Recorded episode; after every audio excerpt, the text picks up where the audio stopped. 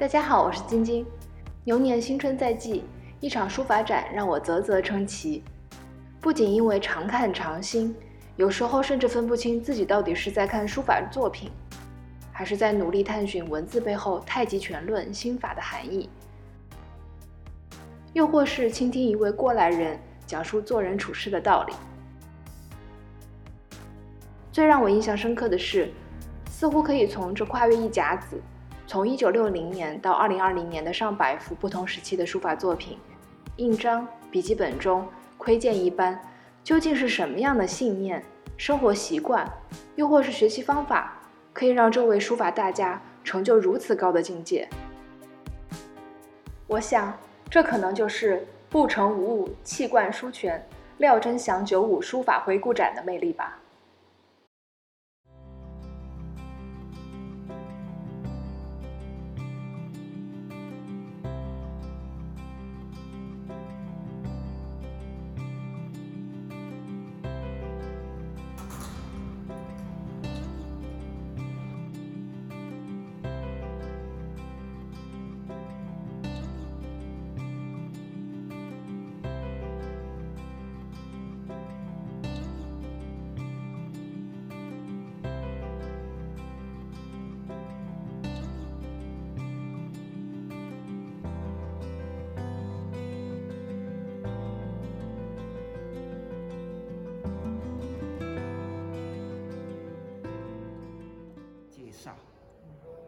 然后整个展场有四个分区，第一个叫《书论与全论》，《书论与全论》。嗯，第二个叫四体轨迹，四体轨迹。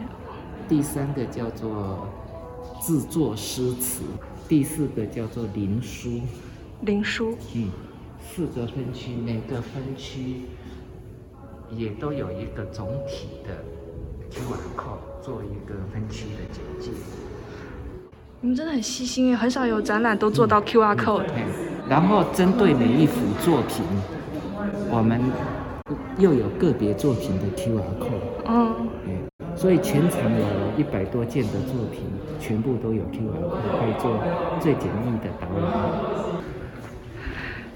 你们真的是精心筹备很久吧？这个一整年。一整年。哦，这就出来了。你你就可以稍微读一下，就是他的序文，对对这一幅作品做一个我们的看法的一个简介。那你们不一看的人不一定要接受我们的看法，但是这是一种沟通，是一种交流，也是一种分享。嗯嗯。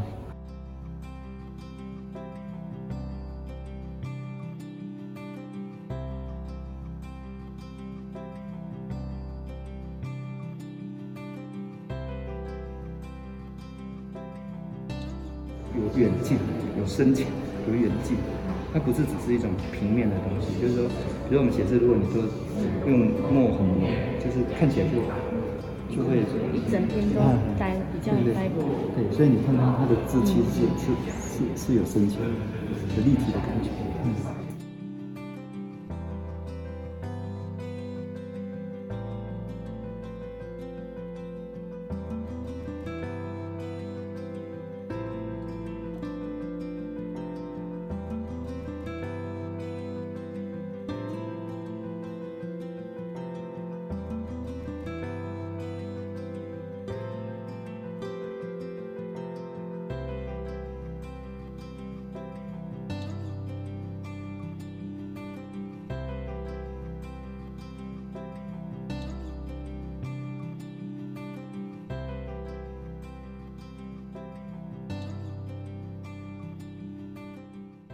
如果喜欢这则影片，欢迎大家订阅晶晶的频道。